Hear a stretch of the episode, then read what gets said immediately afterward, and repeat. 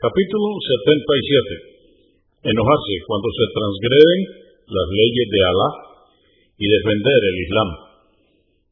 Dice Alá el Altísimo en el Corán, en el capítulo 22, aleya o verso 30. Y quien respete los preceptos de Alá será lo mejor para él ante su Señor.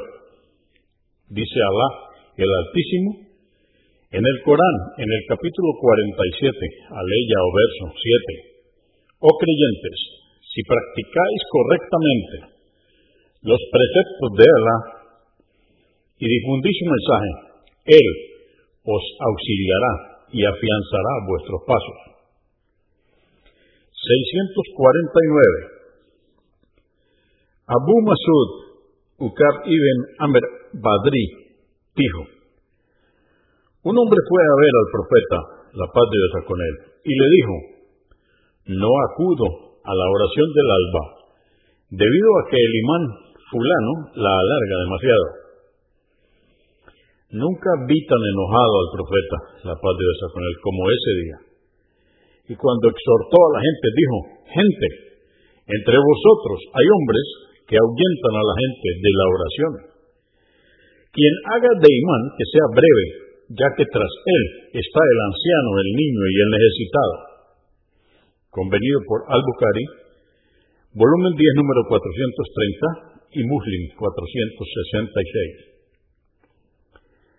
650. Aisha, que Alá esté complacido con ella, dijo, el mensajero de Alá, la paz de Dios sea con él, llegó de un viaje y sucedió que yo había puesto una cortina que tenía imágenes en una ventana. Cuando la vio el mensajero de Alá, la paz de Dios con él, la descolgó y su rostro cambió de color. Dijo, Aisha, quienes imitan la creación de Alá serán los que padezcan el castigo más terrible el día del juicio. Convenido por Al-Bukhari, volumen 10, número 325 y Muslim, volumen 3, número 1668. 651.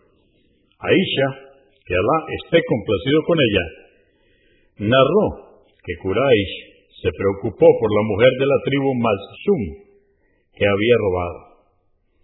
Algunos preguntaron, ¿quién podría interceder por ella ante el mensajero de Alá, la paz de Dios con él? Contestaron, nadie, salvo Usama ibn Said, porque es el más querido por el mensajero de Alá, la paz de Dios con él.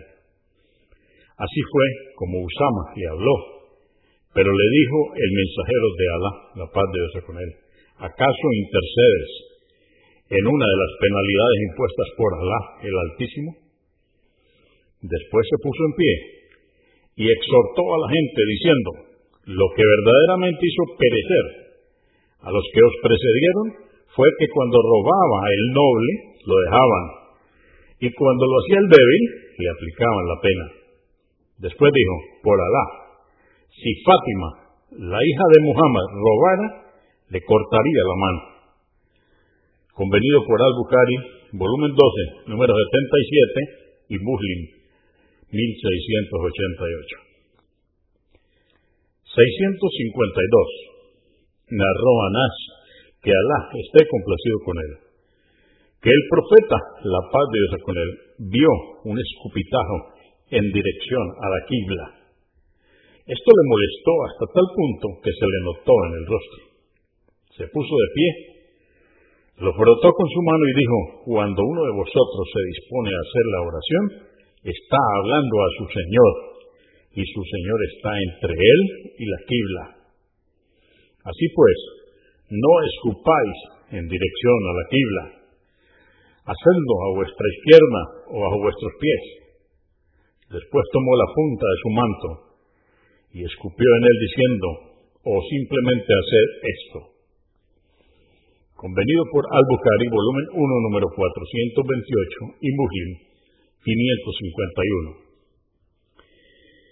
Dijo An-Nawawi, la orden de escupir a la izquierda y bajo los pies es para cuando se encuentra fuera de la mezquita, En cambio, dentro de la mezquita se hacen en la punta del manto o en un pañuelo.